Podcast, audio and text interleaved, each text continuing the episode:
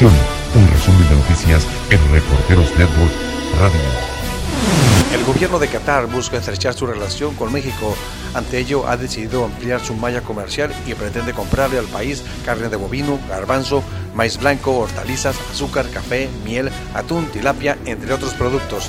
Incluso esperan que en los próximos años se extienda el comercio con México en materia energética y turística. Qatar tiene mucho interés en importar productos de México.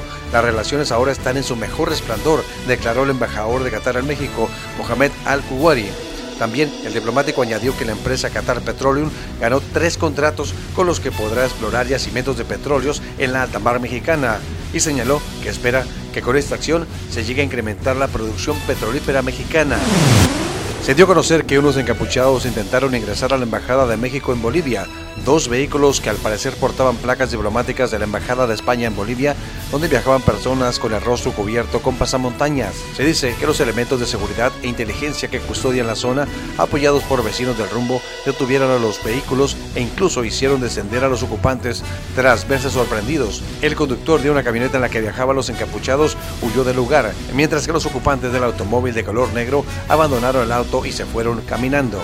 De manera extraoficial se especula que dicha operación es para intentar sacar a los exfuncionarios de Evo Morales que se encuentran en la sede diplomática mexicana para ser trasladados a la embajada española. El canciller de Cuba, Bruno Rodríguez Parrilla, condenó el asedio que se mantiene a las afueras de la Embajada de México en Bolivia por parte de fuerzas policiales bolivianas.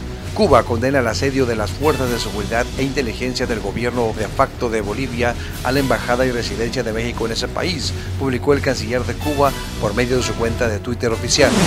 En Kazajstán, al menos 12 personas murieron cuando un avión que transportaba 93 pasajeros y 5 miembros de la tripulación se estrelló segundos después del despegue cerca de la ciudad de Almaty en Kazajstán el viernes 27 de diciembre. El capitán del avión estaba entre los 12 muertos, anunció el Comité de Emergencia del Ministerio de Asuntos Internos.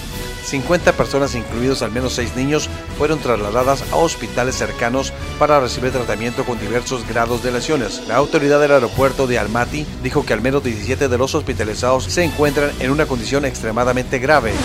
Irán, China y Rusia comenzaron pruebas navales en el Océano Índico y Mar de Omán.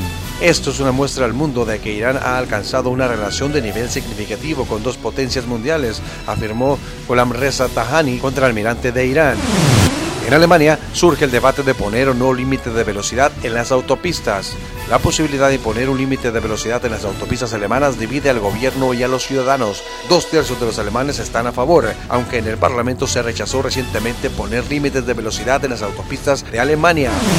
Rusia puso en servicio el primer misil hipersónico intercontinental, el servicio estratégico Avangard, llamado el arma del futuro por el presidente ruso Vladimir Putin, decidido a mantener la paridad nuclear con Estados Unidos. El Avangard puede alcanzar en 15 minutos territorio estadounidense lanzado desde Rusia. El prestigioso diario francés L'Equipe entregó su reconocimiento anual, campeón de campeones, al deportista hombre y a la deportista mujer que marcaron el año deportivo. En esta ocasión, el galardón de la categoría varonil fue para el tenista español Rafael Nadal y en la categoría femenil para la gimnasta estadounidense Simone Biles. Shannon Lee, hija del maestro de cine de acción de las artes marciales Bruce Lee, ha demandado a la cadena china de restaurantes Kung Fu por utilizar sin permiso la imagen de su padre como logotipo. La demandante fundadora de Bruce Lee Enterprise, empresa propietaria de los derechos de imagen de Bruce Lee, exige el pago de 210 millones de yuanes, equivalente a 30 millones de dólares, y la publicación en medios de una nota aclaratoria en la que aseguran que no tiene nada que ver con el legendario Bruce Lee, fallecido en 1973. Japón ahorcó a un prisionero chino por el brutal asesinato de una familia de cuatro personas, en lo que constituye la primera ejecución de un extranjero en una década. El chino, de nombre Wei habría realizado los asesinatos en 2003 junto con dos cómplices. Los otros dos hombres huyeron a China, donde uno fue ejecutado en 2005 y el otro condenado a cadena perpetua. Soy el reportero Jaime Alfonso y le invito para que continúe en sintonía de Reporteros Network Radio. En breve, más información fue un resumen de noticias en Reporteros Network Radio.